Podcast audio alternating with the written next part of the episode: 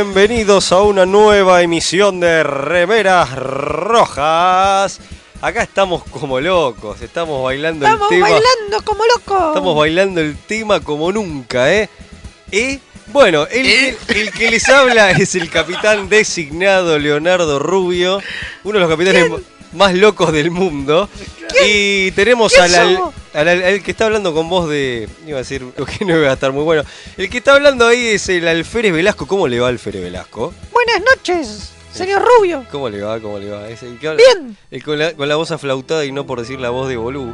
Eh, y también me acompaña el alférez Mael. Claro, sí. Mabel, como- Mabel, Mabel, Mabel. Mabel, Mabel, exactamente. El alférez Mabel, como me han bautizado. Eh, que otra vez le estoy dando la espalda, señor Rubio. Mil Sí, disculpas. porque soy feo, ¿qué va a hacer? Es lo que hay. Es así. Bueno, estamos bien, todos viejos. estamos todos viejos. Como salimos en la foto. Es tremendo. Y lo- Algunos y- más que otros. Y en los videos también. Eso que vamos a- Sí. nos subimos a la tendencia de la app, este, como el capítulo este de la Pulaski, de la segunda temporada que se ponía vieja.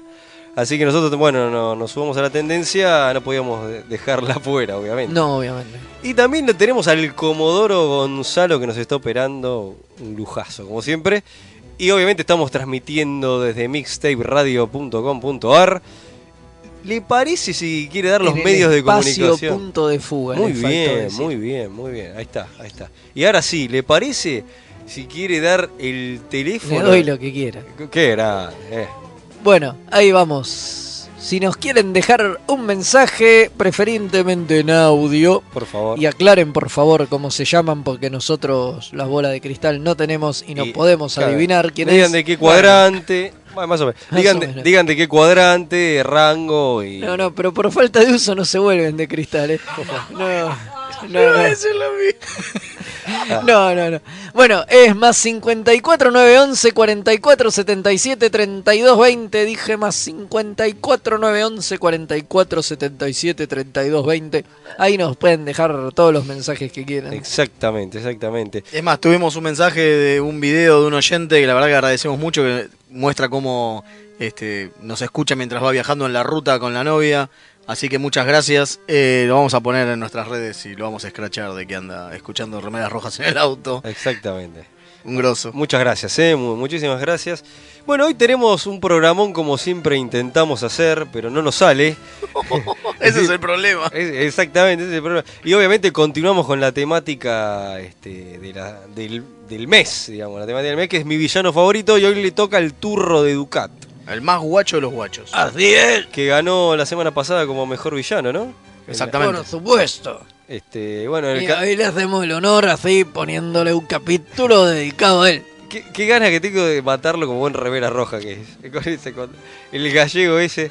Eh, exactamente. ¿Cómo se llama el Eh, capítulo? El reportando. ¿Cómo- El capítulo Bueno, como... Velasco también, no sea el pelotudo. Ordóñez No es y como que- Velasco. No es como que Velasco es muy griego, que digamos. Eh, Claramente. Eh, bueno, vamos a hablar de un capítulo que lo tiene a Ducat como importante antagonista. Sí, que, que en Netflix pusieron convenio. No sé por qué. ¿Cómo era un desconvenio? No me es suena. como una forma de- Arreglo. de, decirle. Mire usted, no sabía. En realidad es como un grupo de, Claro, es un grupo de gente el Covenant, pero de, bueno. de gente, exactamente.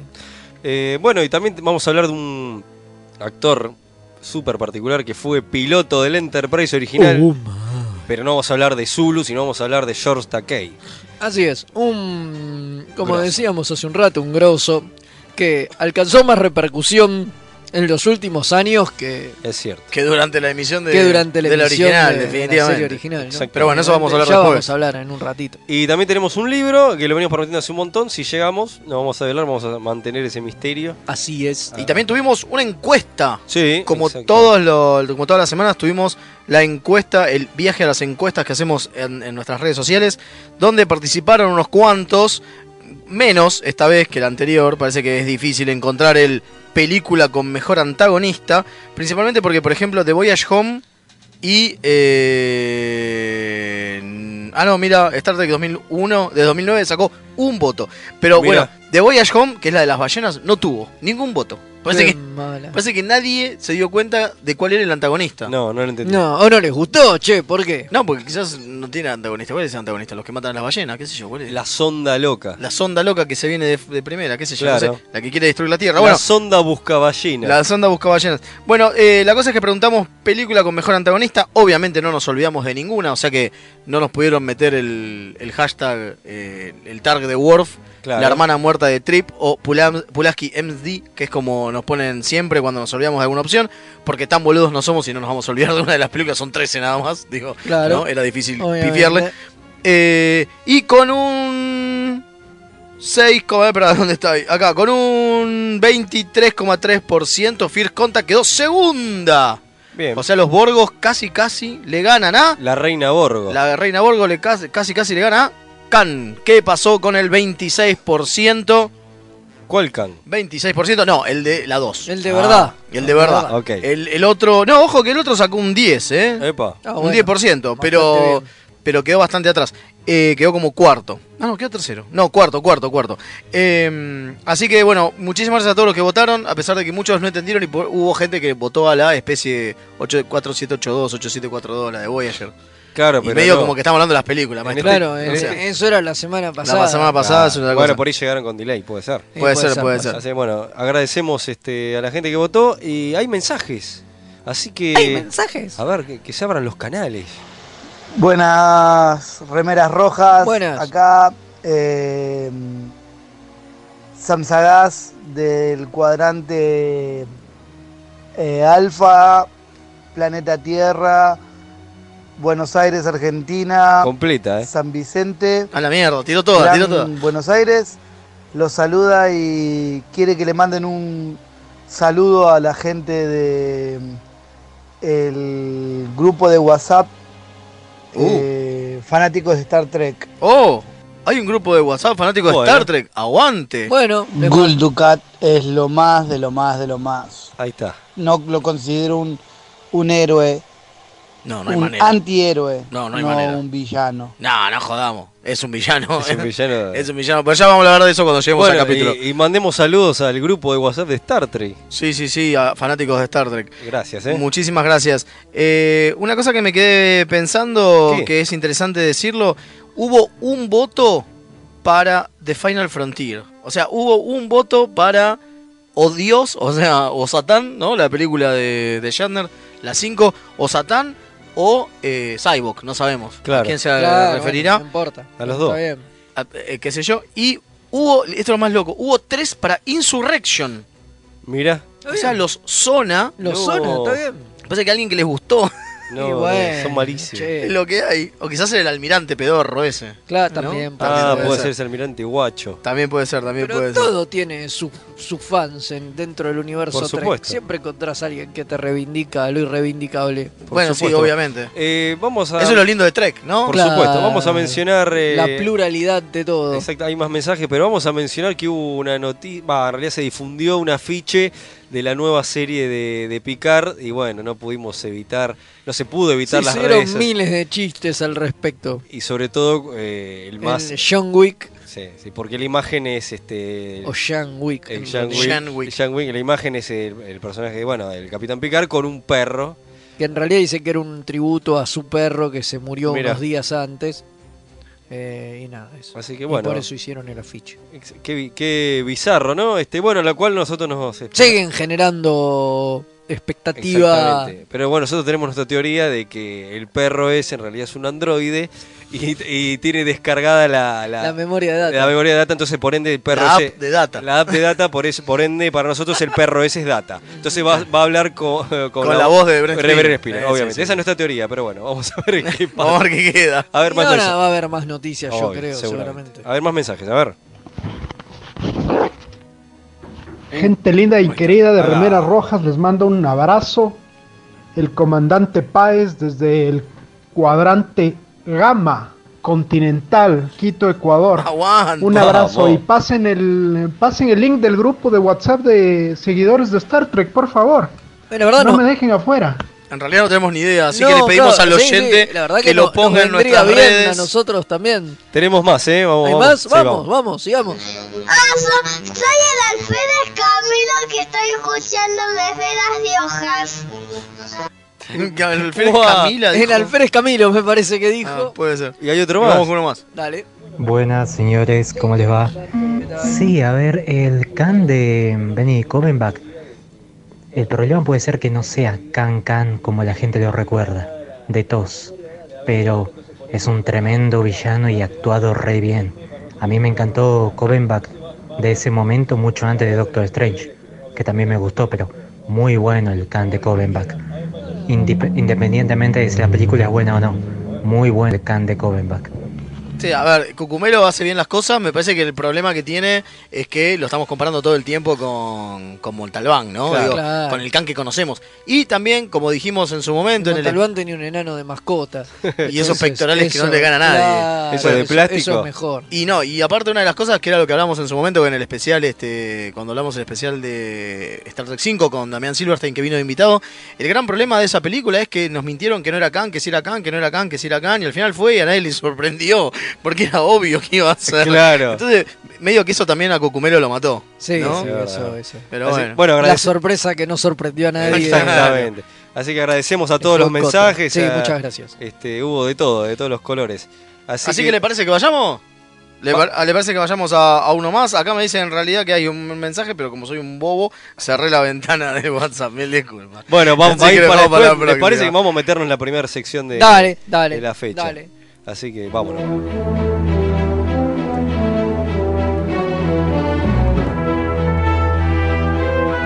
Sin tripulación no hay viaje.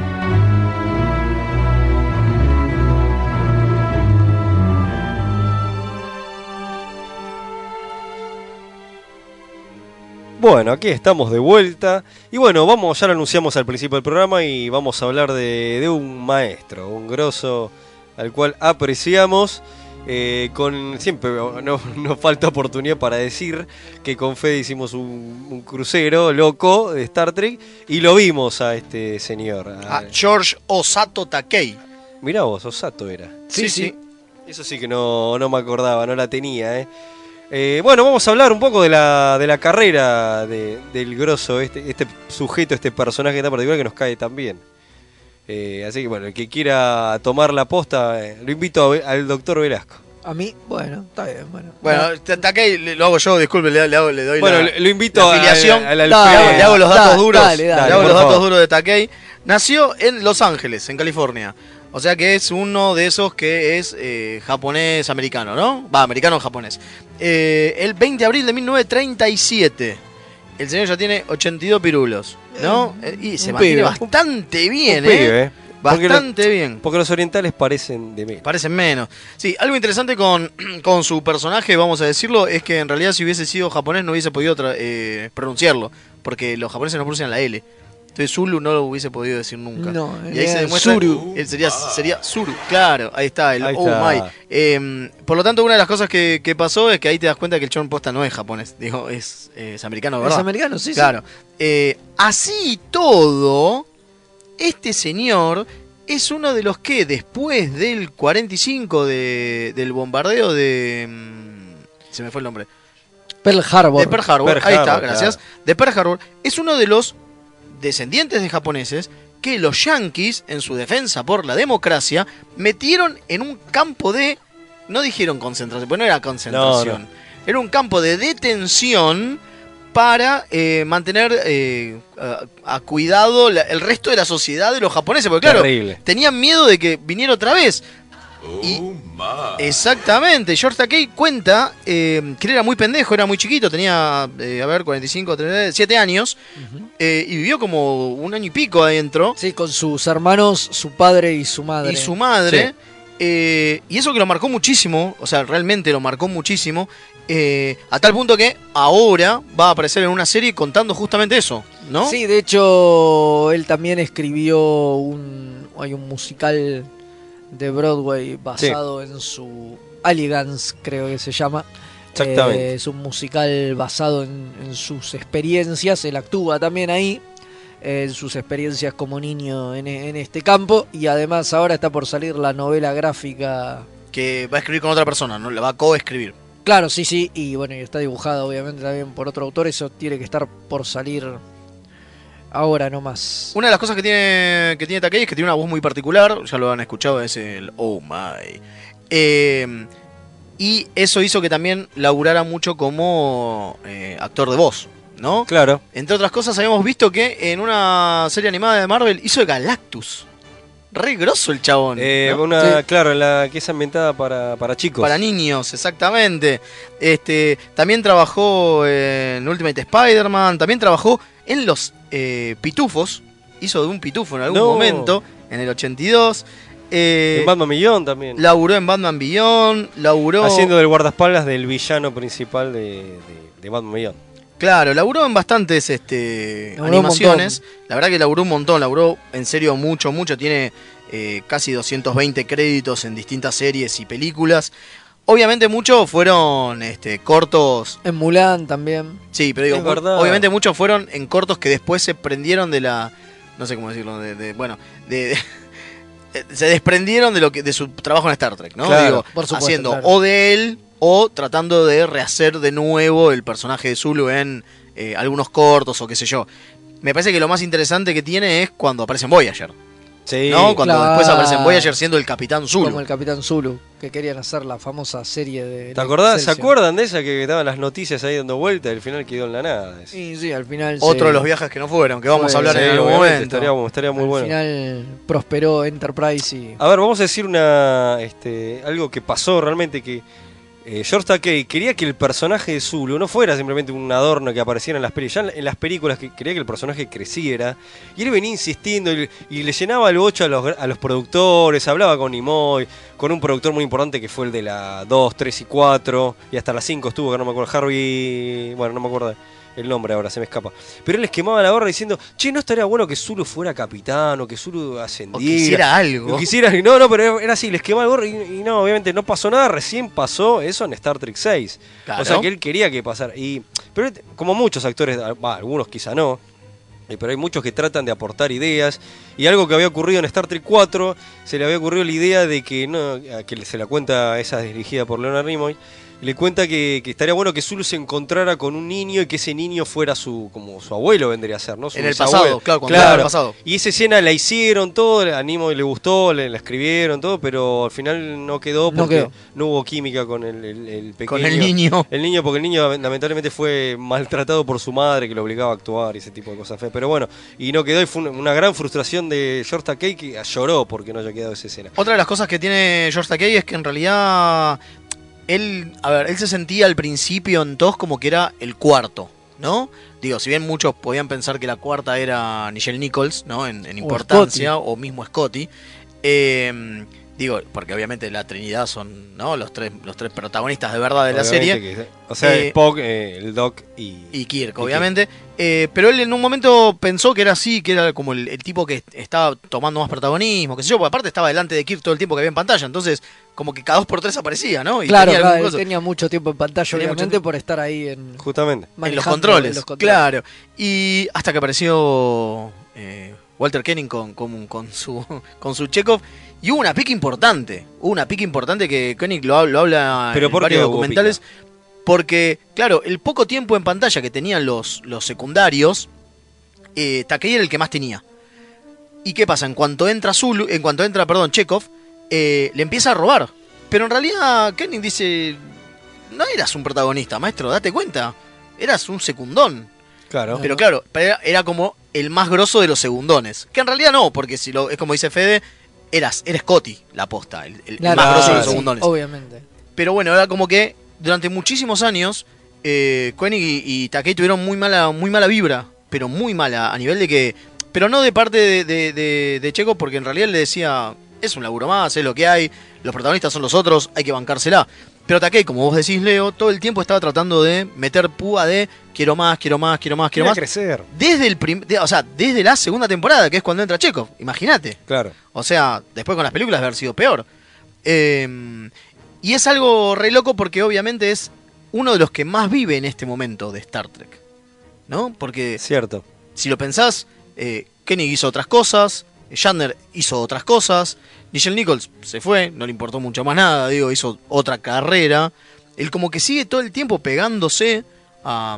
Igual está muy metido en política. digo. Y ahora, bueno, y obviamente ahora... Él tiene una sí, carrera en política que en realidad viene de la década del 70. claro. Un montón. Él era, eh, no me acuerdo ahora exactamente qué, pero algo así como secretario de vialidad o algo parecido de para el para el municipio ahí para California. Mira. Él trabajó en eso muchos años. De hecho, tuvo que dejar en un momento el rodaje de, de Motion Picture Ah, para está- viajar a- de vuelta eh, porque tenían unos temas con una red de subtes que No, había que mirá. inaugurar o algo así. Había Está bueno, igual había ahora... unos problemas, eh, o sea que él estuvo muy, muy relacionado a todo esto hasta el ochenta y pico, eh, donde se, se desentendió y varias veces se, se quiso meter en política, pero muchas veces tuvo problemas por las remisiones de Star Trek y por las leyes políticas que no te permiten estar más de unos minutos En en, pantalla. pantalla. haciendo campaña. Las cadenas tenían que dejar de pasar Star Trek Y que no lo iban a hacer, digamos. y nada, eso le, le trajo algunos problemas. No, sí, lo tenían que hacer, se veían obligadas a hacerla y el tipo en pos de no ir en detrimento de, de- Del de- producto. del producto, eh, eh, renunció un par de veces a, Mira. A- a- a su A su carrera, carrera, claro. político. Bueno, últimamente, el, el último año, en las últimas legislativas que tuvo Estados Unidos, él se mandó, obviamente, a ver, para el que no lo conoce, George Takei no solamente es gay, sino que es un, un, eh, un abanderado de los derechos de los gays. Y eh, con este con este advenimiento de Trump en la política de Estados Unidos y, y es la- bastante anti-Trump. eh, no, no, eh, claro, es totalmente anti-Trump y lo hace muy público, a tal punto que eh, iba a ir a las primarias con eh, para, para senador. Ajá. Y al final no quedó justamente debe ser por esto mismo. Por del- esto, de lo- exactamente, De, de los reruns de Star Trek que ahora, obviamente, estando Discovery, tiene mucho más poder, ¿no? Digo, tiene mucha más pantalla, entonces... este, Es exacta, es exactamente, es exactamente. lo cual es un garrón, porque por hubiese estado buenísimo que, que- que el viejo tenga... Porque viste que los senadores allá son vitalicios, Claro, quedan hasta que la quedan.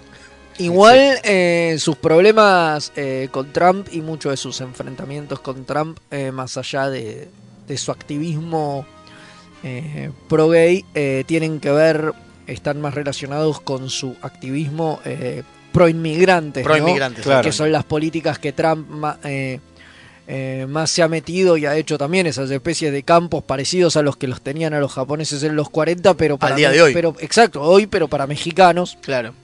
Entonces es como que Takei está muy en contra de esa mo- movida. Y contra todo pronóstico, El tipo hoy que es una figura ¿no? de, de- de la homosexualidad, un representante grande, él salió del closet en 2005. Increíble. O sea, hace relativamente poco, que fue cuando Schwarzenegger, que en ese momento era gobernador de California, Gobernator. Gobernator. vetó la ley de matrimonio igualitario para California.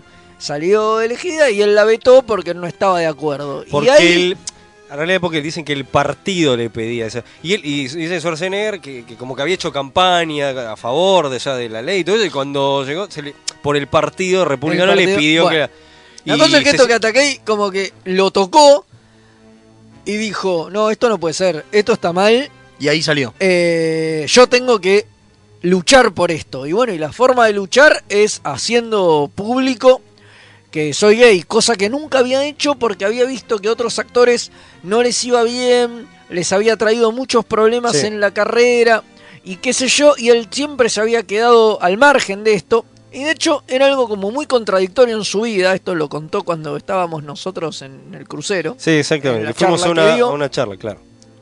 Eh, contaba que era un hecho como muy contradictorio en su vida, porque él toda su vida había luchado eh, por todo este tema que decimos del campo de concentración y más, por los derechos de los inmigrantes y había participado muy activamente en política y demás, pero que como con el tema de, De la homosexualidad su no se metió. homosexualidad nunca se metía porque había visto otros actores Que a los que los mal. habían ido mal, los habían dejado de lado y como que con ese tema siempre eh, priorizó su carrera. Y dijo, no, si hago esto voy a dejar de laburar como actor y no quiero porque es lo que más me gusta en la vida y es lo que nunca quiero dejar de hacer. Entonces como que siempre se, eh, se mantuvo al margen y nunca dijo nada. Totalmente. Y dice que de hecho iba a bar gays y qué sé yo, medio turbios y tenía miedo que lo reconocieran y demás porque no quería que esto, que esto saliera a la, a la luz, digamos, y que era como un secreto a voces entre el elenco de Star Trek y los fans de Claro. Star Trek, que algo se suponía, algo se sabía, pero no estaba, no estaba blanqueado. De hecho, cuando él eh, lo blanquea en 2005, ya llevaba 18 años viviendo con En Brad, su, su Su actual marido. marido. Eh, ya llevaban 18 años juntos, o sea que muchísimo. un montón, casi una vida, digamos. Una de las cosas que tiene que tiene Takei aparte es que es un tipo muy activo en redes, ¿no? Es Terriblemente activo. en terriblemente activo en redes. Eh, Eso es lo que lo hizo, creo que en los últimos años, eh, muy popular, Muy ¿no? popular, Tiene claro. 10 millones de seguidores, creo. es una locura. Una locura. Sí, eh, y es un viejo de 82 sí. años, digo, recordemos Sí, sí, sí. eso, es un viejo de 82 años. Y que se agarra bastante con Shatner en, Sí. eh, por, por- por las opiniones más conservadoras de Shatner. Exacto. Este, Es una pica que viene desde, desde el casamiento de, de Takei. Aparentemente ahí hay un malentendido que según qué campana escuches eh, te dice una cosa u otra. O sea, Takei dice que lo invitó a Shatner y Shatner nunca, Nunca se dio por aludido, Claro. no fue a su casamiento, donde obviamente sí fue Leonard Nimoy eh, y bueno, su padrino fue Walter Koenig y la madrina de la boda fue Nichelle. O Claro. sea, y bueno, y Nimoy con su mujer estaban entre los invitados. Y él dice que a Shatner lo invitó y Shatner no apareció. Shatner dice que la invitación nunca le llegó. Claro. Y que son todos delirios de cosas. Dice que es un Buah. viejo loco, que se olvida las cosas y que nunca lo invitó y que está delirando. Bueno, O Bueno, sea que otra- no se llevan del todo bien. Bueno, y otra de las cosas que tiene, como dije, es que es un tipo muy. O sea, al, al ser tan activo, tiene una lista de correo, un newsletter semanal, donde manda enlaces graciosos o cosas extrañas de la web. Vamos a dejar el enlace para que se Por puedan favor. suscribir. Es muy divertido, porque obviamente. Yo no sé si realmente lo hace él o un community manager que escribe muy como él, pero es muy divertido el newsletter porque parece posta que lo hace un viejo de 80 años que se caga de risa de cosas en- de internet. O sea, Claro, sí. puede estar, es muy, muy, muy bueno. Eh, la verdad que a nivel laburo, a mí me sorprendió mucho verlo en Héroes, no sé si se acuerdan, Sí, era el padre de, de Hiro Nakamura. de Hiro Nakamura. eh, y que pelaba una espada copada. Y otra de las cosas que acá dice Axel Molder, es cierto, que nos comenta eh, nuestro oyente, es que salió a, a pegarle a, a cuando en la en eh, Star Trek de Abrams, ¿no? En el Kelvin Verse, ahí está, en la, en la línea Kelvin, sí. eh, salieron a hacer a, A Zulu gay. a Zulu gay. Es Él verdad. dijo que no, que Zulu no era gay. Claro. Sí. ¿No? Y dijo que de última lo, lo entendía como homenaje a él, digamos, pero que en realidad no era así, porque el Claro. personaje no era gay. No era gay, exactamente. Y es como hacerle mal al personaje. Y hubo así un, un- una peleita. Sí. Y está bueno que haya. Digo, como que la reivindicación no tendría que haber venido por ese lado. Sí, sí, Dijo sí, él, está muy bueno. Sí, sí. Digo, Sí, querían sí. hacer otra cosa, tenían que haberlo hecho distinto, tenían que haber hecho otra, hecho otra cosa, no eso que hicieron porque fue burdo.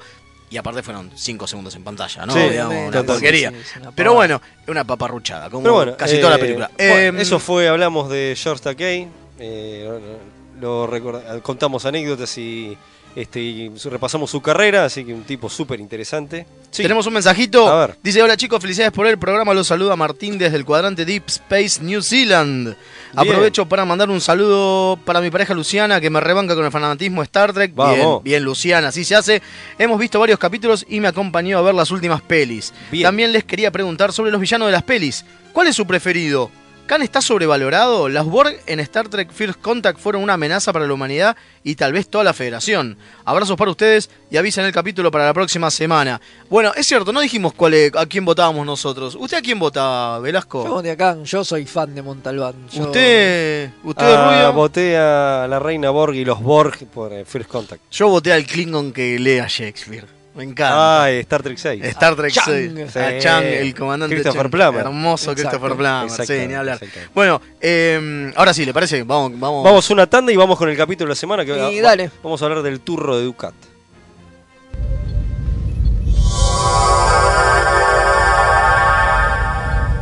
Remeras rojas. Los que sobrevivan vuelven después de la tanda.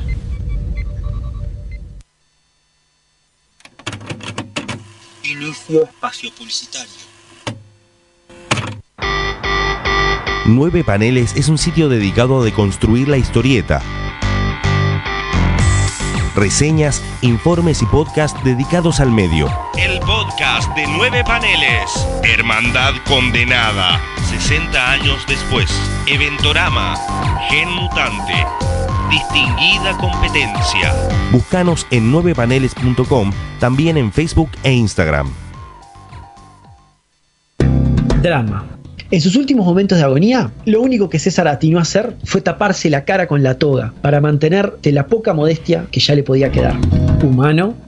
Me resulta más sorprendente la narrativa que crea el analista, ya sea económico o político, que tiene que ir inventándose una historia al mismo tiempo que pasan los hechos. Hilarante. Era el carnaval de Río Móvil. La cruzada era un carnaval que además dejaba una- un sendero de destrucción a su paso. La Tortulia Podcast. Encontranos en tortuliapodcast.wordpress.com o en iVoox o en tu proveedor de podcast favorito. Todavía no aprendimos a rebobinar el internet. Mixtape Radio.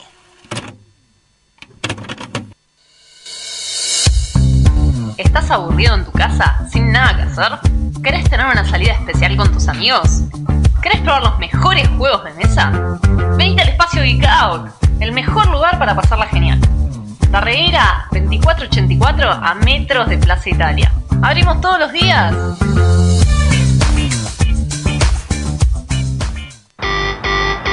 Nueve Paneles es un sitio dedicado a deconstruir la historieta.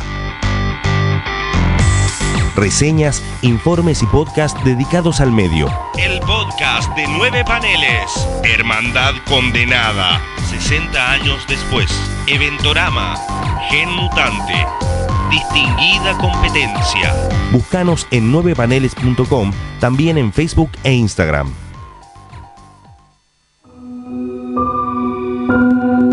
A primera vista, este universo puede parecer horriblemente mundano. Te sentís atrapado en una maraña de rutinas anestesiantes. Poco a poco, el indescriptible horror del tedio te asfixia. Por suerte, existen héroes que pueden rescatarte. Un grupo de aventureros decidido arriesgarlo todo. Su integridad física y mental es secundaria a su deseo de hacer el bien. Pero por encima de todo, se atreven a hacer las preguntas existenciales que nadie más se atreve a hacer. ¿De quién será hija Rey?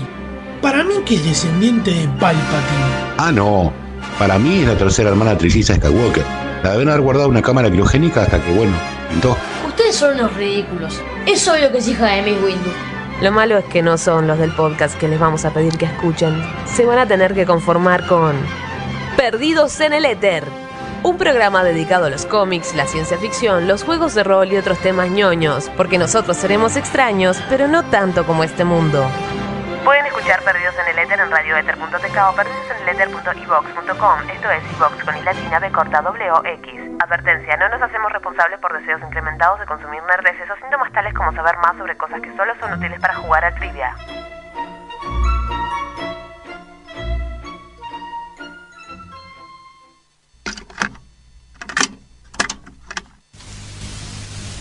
Fin de espacio publicitario. mixtaperadio.com.ar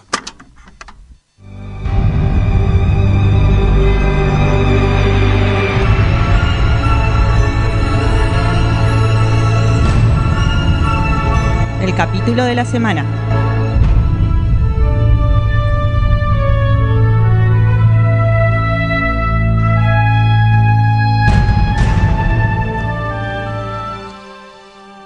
Bueno, continuamos con remeras rojas. Este, sí, nos estamos metiendo en el capítulo de la semana, pero antes tenemos un mensajito de un radio escucha.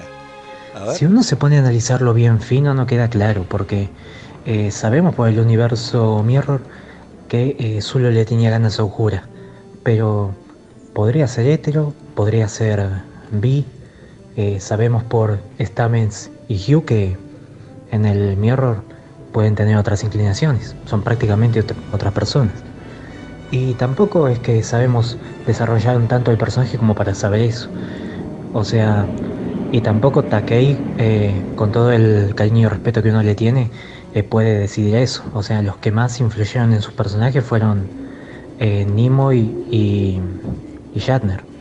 Pero después, eh, el nombre, tengo entendido que el nombre Hikaru de Zulu, él era los eh, es de una novela, ¿no? O sea, no. Sí, a ver. Es Así cierto. que pueden salir muchas cosas nuevas de esos personajes viejos, porque se desarrollaron poco. Sí, es cierto que eh, en- nadie tuvo tanto poder como de- para, o sea, para con sus personajes como, como Shatner y, y, y- y Nimoy, digamos. Todo el resto es como que nada. Claro. Aceptaban lo que dicen los guionistas Pero, y la a mierda. ver, pero convengamos que, a ver, Zulu tenía una, una hija. Está bien que tener una hija no, no te exenta de, de ser ser bisexual, gay. De hecho, de hecho, la hija aparece en, en, la el- en la en Beyond. en Beyond también, exactamente. Pero bueno, pero se suponía también que tenía una esposa.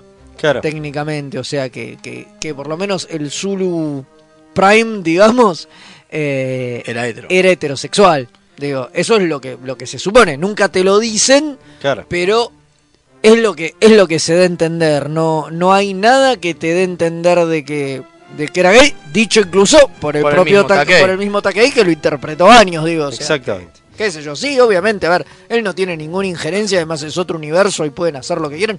Y además se van a cagar olímpicamente en lo que él piense. digo. Aparte, digo, de hecho lo hicieron. Sí, de hecho lo hicieron. Pero bueno, qué sé yo. Pero vale su, Bueno, su opinión. Obvio. Bueno, vamos, no vamos con el a capítulo, ¿no? Sí, sí, que estamos hablando, Hablando de nuestro amigo Ducat. Es el capítulo de la séptima temporada, ¿no? El Así capítulo es, mi villano favorito. Acá es la temática, eh, repasamos a los villanos importantes, o antagonistas de las sagas Trek, que estamos haciendo uno por emisión de este mes. Y bueno, hoy le toca Que son cinco este, este mes. Hoy le toca Es un poquito más largo. Exactamente, hoy le toca a Gul Dukat.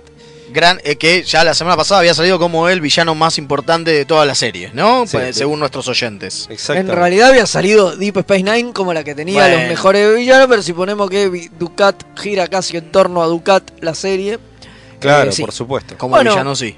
Y este capítulo tiene justamente como esa particularidad, ¿no? Que es volver a Ducat.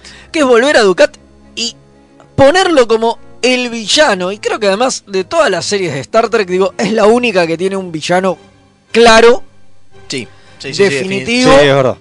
A tal Y- punto que, o sea, antagonista en serio, a tal punto que, como pasa en este capítulo, eh, así como Cisco es el emisario de los, de, de los, ¿cómo es? de los profetas, eh, ¿no? Guldukat Sí. es el emisario de los Power los Rights. Power Rights. O sea, Exacto. directamente. Y de hecho, eh, hablando de este capítulo también, ir a ver dice, la guerra era una excusa, Claro. el villano de la serie era Ducat. Claro, siempre, se fue, siempre fue O sea, Ducat. siempre fue Ducat.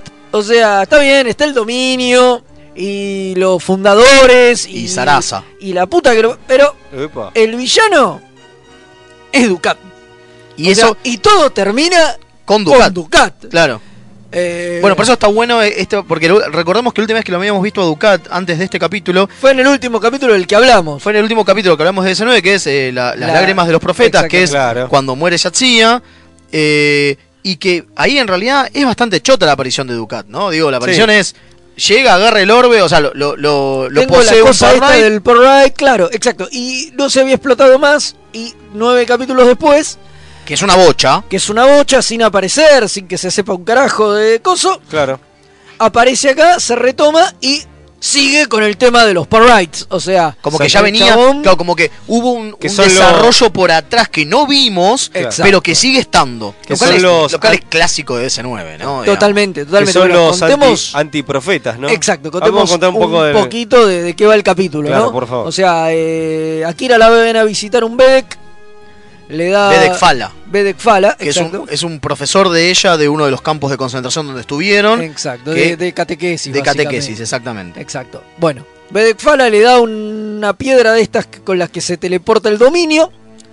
Y ella aparece en Teroknor, la base esa Para- gemela Claro. a la Deep Space que a Empoknor en ra- Exactamente. eh, eh, no, al revés, perdón, me confundí. Es Empoknor donde Claro. aparece. Teroknor es de Sí, S9. Exacto, Sí, exacto. eh, me confundí. Perdón. Aparece en Empoknor, que es esta que ya había aparecido en los capítulos como Los Maravillosos Ferengis y qué sé Y yo, que estaba eh, hecha mierda. Que es re loco. Y estos tipos le están arreglando. Que es re loco porque te muestran que la. Que la eh, no sé si se dieron cuenta, pero te muestran que la Deep, eh, que esta Empoknor está hecha pelota, mostrándote inclinada. Inclinada. Pero es el espacio, señores. Claro, No, claro. que esté inclinada no tiene sentido porque. No, no, bueno, obviamente. Sí, de hecho adentro caminan todos normales. Claro, es una pelotudez que te la muestren inclinada, pero Eh, bueno, es qué como sé para yo. mostrarte que, que- que está rota. Pero es una boludez, Sí, eh, sí, digo, el- obviamente. sí, el, no, recurso. no hay, no hay arriba y abajo en el espacio. es para- y también es para mostrarte que no importa. es para mostrarte que es otra también. Claro, es para mostrarte que no es la Deep Space, Claro, pero es muy claro, bueno.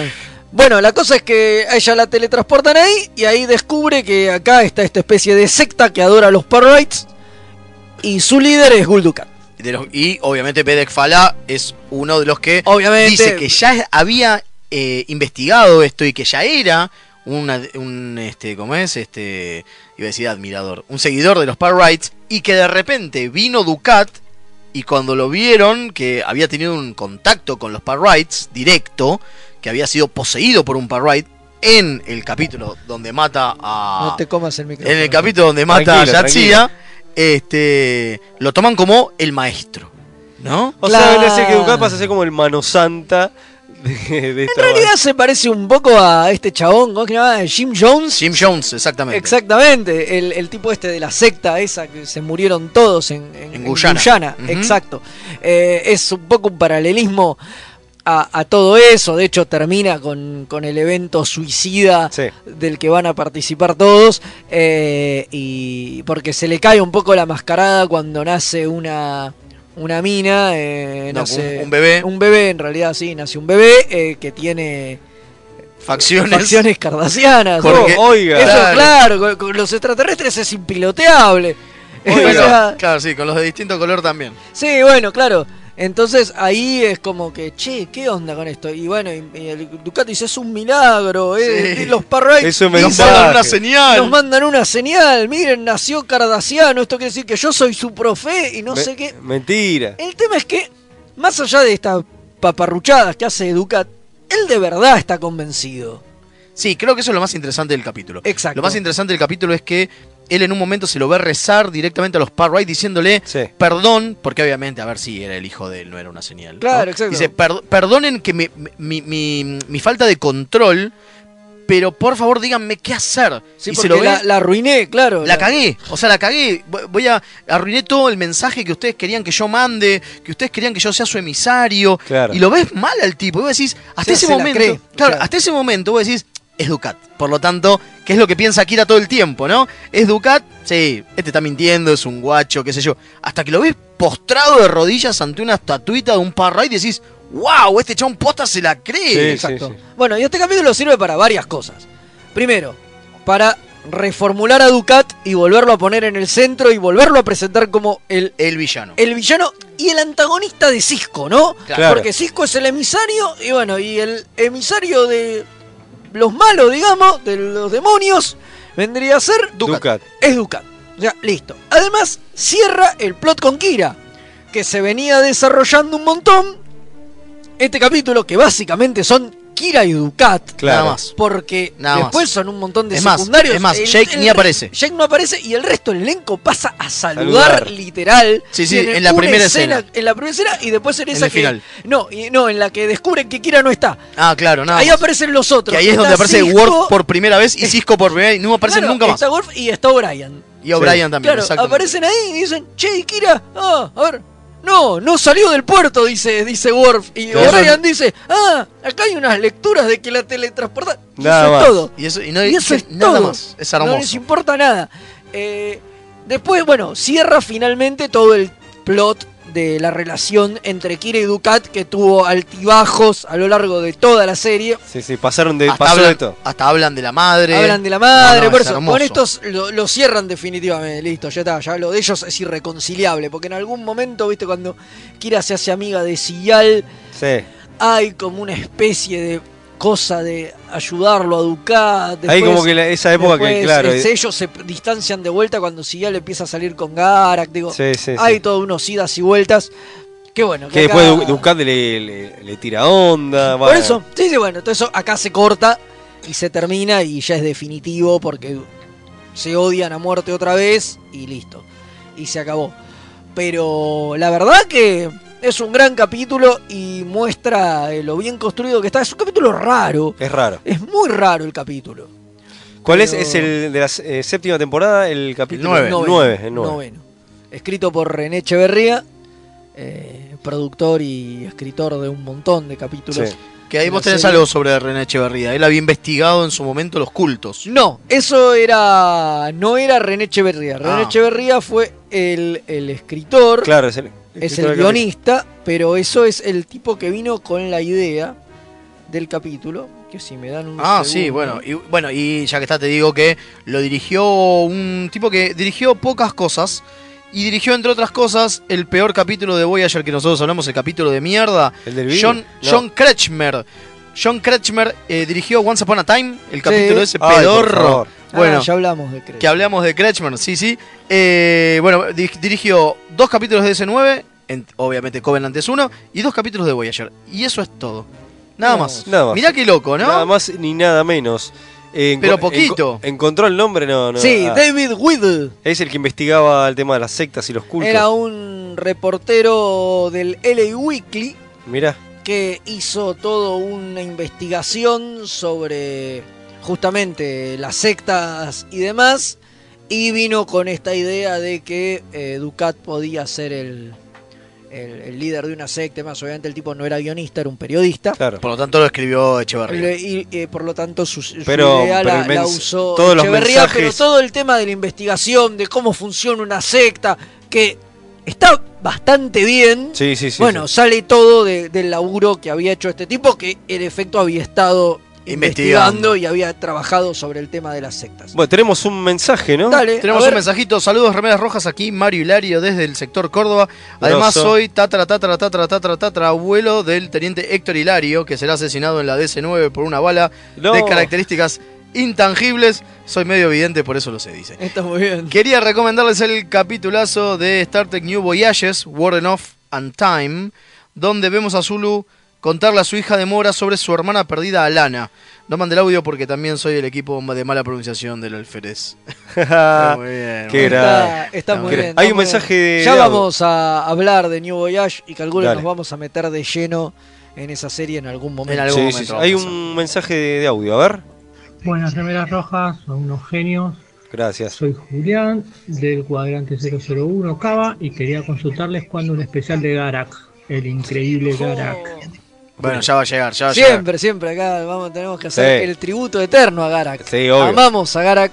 Personajazo. Eh, en breve, no, en breve nada. No, en breve no. En breve nada, pero sí, qué sé yo, siempre. Vamos a hablar de Garak. Sí, seguro. entre- vamos a entre hablar Expedia vamos a hablar de En Trequipedia vamos a hablar de Garak. Eh, está el eh, Stitches of Time, la Está- novela que escribió Andrew Robinson eh, sobre la vida de Garak. También en algún momento hablaremos. Digo, Sí, sí, hay un montón de cosas, digo, del propio Andrew Robinson. Por supuesto. en hacer, algún que momento. sí, sí. Eh, seguro, sí, amamos a Garak. Y obviamente va a haber algún capítulo Obvio. que protagonice. Obvio, por supuesto. Bueno, con respecto al capítulo, pulgar arriba a todos. Sí, Dos. totalmente. Dos pulgares arriba. Tremendo Totalmente. villano Ducat. Nos gusta. Tremendo. La se- Es- la es semana que viene, ¿qué tenemos, Rubio?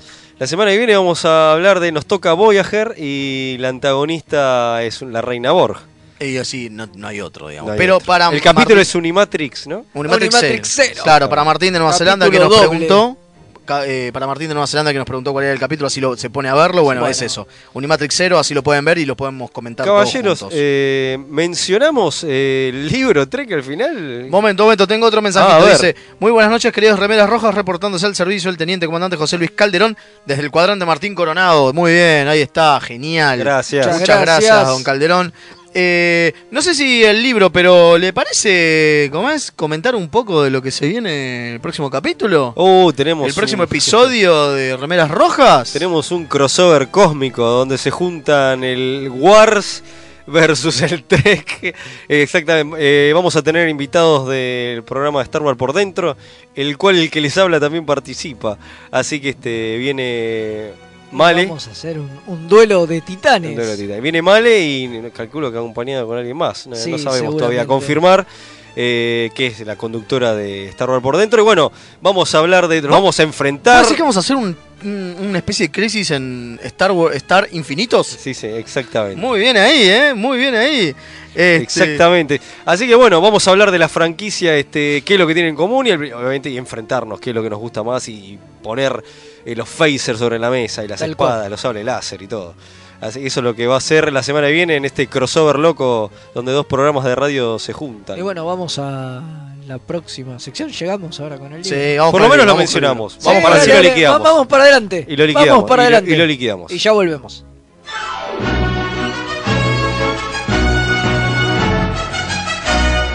Remeras rojas. Es lo que hay.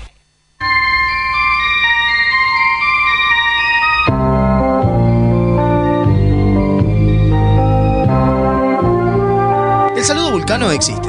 El actor Leonard Nimoy, que interpretó a Spock, lo tomó de parte de una bendición hebrea que realizan los sacerdotes judíos a su congregación. Eso sí, la bendición es con ambas manos.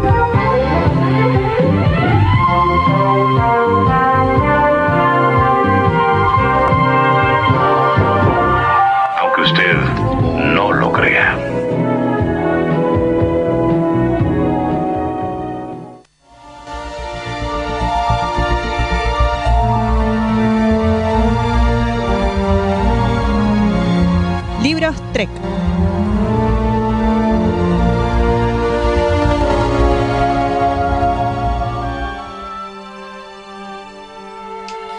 Bueno, estamos de vuelta y sí, vamos a hablar de un libro, pero muy particular.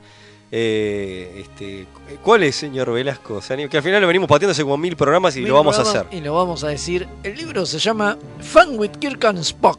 ¿no? O sea, eh, ¿cómo sería? Sería divertir, diversión, o diversión con, con Kirk y Spock. De joda con Kirk Spock le pondría yo. Ahí está, Exactamente. sí. De joda con Kirk y Spock. Es un libro de Ron Charles. Otra persona que No, Ron conocimos. Perlman.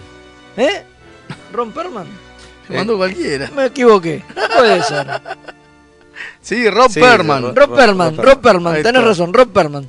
Mm, No sé, estaba leyendo otra cosa. No, Ron Char es la persona que hizo el artículo sobre este libro. Ah, mira, mira vos. Exactamente. Rob Perlman. Puede decirle igual lo que iba a decir, que lo conocimos. Sí, lo conocimos en el crucero. Él atendía el, el club de lectura, al que bueno, nosotros con Leo no asistimos. Pero él, eh, y sí, porque había que leer toda una novela de antemano. Y que no. Te mandaban por mail cuál era la novela, todo. Pero bla. Claro. no íbamos a participar. Pero igual dio varias charlas y qué sé yo, un tipo que, bueno, sabe sabe una bocha y es un treki bastante limado. Bastante. Es el que hizo este, la reseña sobre este libro loco, que es un, como un libro de cuentos. Es. En realidad es un libro de ilustraciones, Ahí está, supuestamente. Es un libro paródico. O sea, vamos es una parodia de un libro que es como de.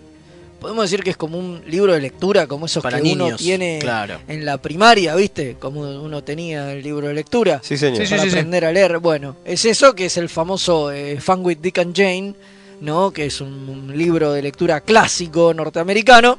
Y bueno, acá el amigo Rob hizo una parodia de ese libro con Star Trek y la serie, La serie original. serie original. Sí, Básicamente, el- está 2014, ¿no? El libro. Es 2014, es de bastante cerca, bastante hace Si- poquito. Si, si usted lo, lo googlea va a encontrar que prácticamente casi todo el libro en imágenes. Sí. ¿O no? ¿Correcto? ¿Es correcto? sí. Es correcto. Y aparte, y aparte, y aparte, si lo quieren comprar, está en Book Depository. Ahí está. Van a bookdepository.com y lo buscan, está a 600 pesos, así que es un dolor. Pero si alguien es lo suficientemente treki puede llegar a querer comprarlo. Bueno, o sea, básicamente es un libro en- ilustrado en joda. Sí, sí, totalmente. En, en la onda esta de cosas, un libro de 60 páginas. En la onda de este libro de lectura de Fun with Dick and Jane, ¿no? Con un montón de chistes y, y boludeces tipo. sea- este es el alférez eh, de la remera roja. No sabemos cómo se llama. Claro. Tampoco nos importa porque posiblemente muera pronto. Claro, como nosotros. Son todas, son todas cosas así. Este es el Gorn.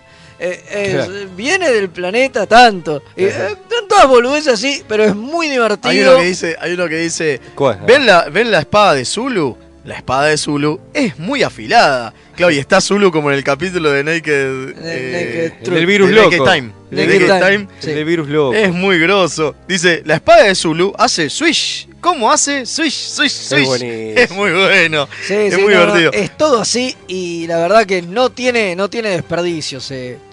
Súper divertido. Sí, sí, si lo pueden buscar. Aparte está eh, re lindo ilustrado, la verdad que las no, ilustraciones las- son muy son divertidas. buenísimas, son en la misma onda de- del libro de, Del libro original, del libro claro. original, digamos. Eh, ¿Repetimos el nombre del libro? Eh, Fun with Kirk and Spock. Ahí está.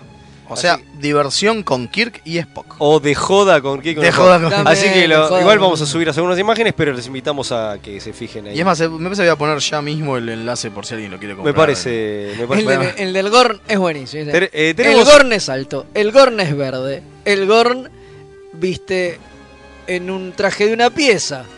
Es buenísimo, buenísimo. O sea, re, re- Tenemos mensaje y nos metemos con las efemérides, ¿les parece? Por Los favor. alférez, a ver. Hola chicos, ¿cómo andan? De acá Gastón, Hola. del cuadrante Alfa, Argentina, Buenos Aires, Mercedes. Eh, actualmente en la Estación Espacial San Antonio de Areco. ¡A la mierda! Eh, les man- quería mandar saludos. Felicitaciones por el programa como siempre. Gracias, Y Gastón. bueno, van a hablar de Ducat. Mi voto fue para él en la encuesta anterior. Bien. Siendo creo que eh, un muy buen villano, con muy buenas motivaciones, tanto en la parte, en la primera parte de Deep Space Nine, como ya en su par- su rol de profeta de los Spy Ray. Totalmente. Y no, muy bueno. Y en la encuesta de ahora había votado a los Borgos yo, porque Candy es como, no sé, era como, no sé, las Borgos son los Borgos. Los Borgos son Bueno, los acá tengo el Tark que se me pone loco acá, así que los tengo que Upa. cortar porque los tengo que alimentar. Bueno, chicos, saludos a todos allá. Qué grande, Qué qué grande grande. Gastón. un Maestro. Maestro. Bueno, eh, Rob Perlman también trabajó en otro libro que se llama The Wit and Wisdom of Star Trek, que es de 2015, eh, también publicado por Cedar Mill Press. Y eh, en octubre del 2017 va a sa- salió un tercer libro que se llama La búsqueda de Spock, un libro sobre exploración, eh, ah, dice, una eh, parodia ilógicamente, una, una eh, gran e ilógica parodia. Ah, mirá, buenísimo. también hizo ese, el de las remeras rojas, ese que anda dando vueltas por ahí.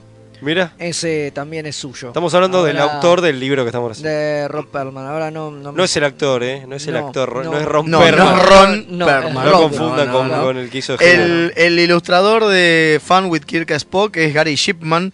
La verdad que está bueno. el- los dibujos que hace están. eh, son, está muy bien adaptado el, eh, al libro original. La verdad que por eso queríamos tocarlo. Es un libro raro. Es un libro que solamente enfermos trekkies podrían llegar a tener. Por supuesto. ¿No? Pero bueno, qué sé yo. Este, por eso queríamos tocarlo un ratito por lo menos para que Por lo menos, una idea. obviamente, por lo menos mencionarlo y que, que les, Sí, y también- que les pique la curiosidad de ir a Exacto, buscarlo. Y para salir también un poco de las novelas siempre, y qué sé yo, que hay un montón. Y bueno, mostrar que hay otro tipo de literatura relacionada con el universo Trek y que está buena y vale la pena. Totalmente. Bueno, nos metemos con las efemérides, así nos, se nos termina otro, otra emisión de Remeras Rojas, así que le decimos al Dale. Comodoro que mande nomás.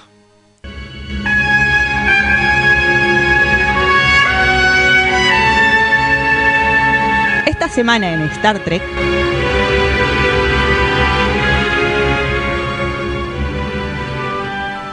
Bueno, arranco yo este, las efemérides que nos tocan esta semana y arrancamos con el 9 de julio. Vamos eh, con 1966. Nace Pamela Siegel, que en Star Trek, bajo el capítulo de. eh, que sería ¿Quién vigila a los vigilantes? Como, como los Watch, como Watchmen. Como dice, acá, acá citan, como dice Leo, el capítulo de El Picard, ese que, que es un gran capítulo que mencionamos, pero que es más conocida por su trabajo en Californication como Mercy, o sus enormes trabajos como actriz de voz en series como Titans Go, eh, Tinkerbell, Thundercats o King of the Hill. Eh, los Reyes de la Colina era, ¿no? Exactamente. Eh, Sí, donde hacía de Bobby entre muchos otros laburos. Bueno. Sí, sí, en, eh, en Thundercats hace de Pumara, pero en, el- en la nueva Thundercats, no en la, la vieja. Ah, ok, ok. Sí, sí, tenía sentido. Tiene sentido. En 1971, también un 9 de julio, nace Scott Grimes, más conocido Me como suena. el teniente Gordon Malloy en The Orville, pero que en Star Trek trabajó en el capítulo Evolution de TNG, pero que sus escenas fueron cortadas y no, aparecen, salvo en un extra de, de un DVD. También eh. era uno de los protagonistas de Party of Five. Aparte. Era el mejor amigo de Bailey. Capo, En capo. Pero eso, 19 pero eso lo sabe solamente Fede porque es el que veía parte de Five. Y bueno, en 1973 nace Enrique Murciano. Que en Enterprise hace de Tolaris, el vulcano que vio lamentablemente mediante una fusión a Topol, No, cosa turro. que se va a desarrollar durante gran parte de la saga, ¿se acuerdan? Es cierto. Bueno, mismo día, pero 1978. Yo me pongo de pie porque me gusta. Usted le pone de pie, pero Sí. quiere que se pare otra cosa. bueno, eso, eso lo dejo para su imaginación. ¿eh? Atrevido. Eh, tiene casi nuestra edad. Nace Linda Park, la oficial de comunicaciones Hoshi Sato de Enterprise. El- Hermosa. hermosa mujer. El 10 de julio de 1929 nace George Clayton Johnson, escritor de ciencia ficción y guionista famoso por su novela Logan's Run de Sí. 1967, que- que La escribió corrida de Logan. La corrida de Logan, que escribió junto a William Nolan. Y por hacer la primera versión del guion de la película Ocean's Eleven, la original, o sea, la de 1960, La de de, Rat Sinatra. Pack. Exactamente. En Star Trek escribió nada más ni nada menos que The Man Trap, el primer episodio que se emitió de la serie original. O sea, el que empezó todo en la pantalla. Tremendo. En 1941 nace Robert Pine, que en Star Trek tiene tres contribuciones, dos actorales en Voyager y en Enterprise, pero la principal es ser el padre de Chris Pine, ¿no? El Kirk, de- el, el Kirk, el Kirk de la línea Kelvin. Igualmente, Es que ni siquiera es Kirk, es Crick. es Kirk, claro. Igualmente él es más conocido por haber sido el sargento Joseph Getraer de la serie Chips, Epa. entre muchísimos otros laburos. Mira vos. Bueno, pero 1945 nace Ron Glass, que en Star Trek laburó en Voyager, pero que es más conocido por ser eh, El Shepherd Book. Shepherd Book de Firefly.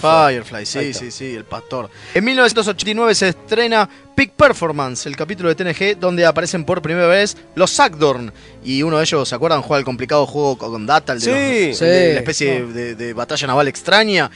Eh, y que es la primera vez que vemos un entrenamiento de guerra entre la Enterprise comandada por Picard y la muy vieja USS Hathaway comandada por Riker, ¿se Claro. acuerdan? Sí, que este supuesto. ejercicio había sido impuesto por el tema Por los de- Borgos. Por la amenaza Borg. Lindo Exactamente, capítulo. lindo capítulo. Lindo capítulo. Simpático. 11 de julio, cambiamos de día, de 1950 nace Bruce McGill, que en el episodio Relativity de Voyager hace de Braxton, el que se manda a 7 de 9 varias veces al pasado, pero que es mucho más conocido por ser Jack Dalton en MacGyver. No, genial. En MacGyver. en MacGyver. MacGyver, bueno. Mismo día, 1966, eh, se empezó a filmar el capítulo Charlie X, el episodio de la serie original de TOS. 1966, o sea, ese mismo día, mientras se, eh, se empezaba a filmar Charlie X, nace Greg Grunberg, el actor fetiche de J.J. Abrams, trabajó en todas las películas o, O también series, llamado Gigi Abrams. Gigi Abrams, Como le digo yo. o series que dirigió JJ, incluida Star Trek el 2009, por eso lo ponemos, pero que obviamente lo recordamos por ser Matt Parkman de Hero en o en Felicity, casi todas las cosas que... Era el piloto en, Era el piloto de Lost. en Lost. Exactamente. Sí. Todo lo- de todas las, las cosas de Abrams, el chabón lo mete Lo porque mete, eh, prim- son- suponemos son que es amigos. Sí, sí. El 12 de julio de ¿Qué 1961 pasó? nace Scott Nimefro. ¿Quién Nimerfro? El escritor del capítulo Jetrel de Voyager, pero que es más conocido por ser uno de los productores asociados del documental Trekkies. Mira, Haber escrito varios Tale from the Crypt, The Outer Limits, Stargate Ah, Atlantis, epa. Hannibal y Once Upon a Time. Y además es uno de los productores de la primera película de X-Men. hizo un montón de cosas. Mil cosas. Grosas, ¿eh? Bueno, mismo día. Yo mil- me pongo de pie. Se ponemos, y Ídolo. nos ponimos de pie. 1970 nace Phil Jiménez, dibujante y escritor de cómic que hizo maravillas como Titans, JLA, Aquaman, Wonder Woman, Spider-Man, X-Men y muchos otros cómics, pero que en Star Trek hizo el gran crossover de Star Trek, la Legión de Superhéroes, así que, que pronto vamos a hablar, seguramente. Sí, sí, porque es muy, muy divertido. Está muy bueno. El 13 de julio cambiamos de día. ¿Qué pasó? 1940 nace, y ahora sí todos nos ponemos de pie, nace Mon Capitaine, No. Sir Patrick Stewart.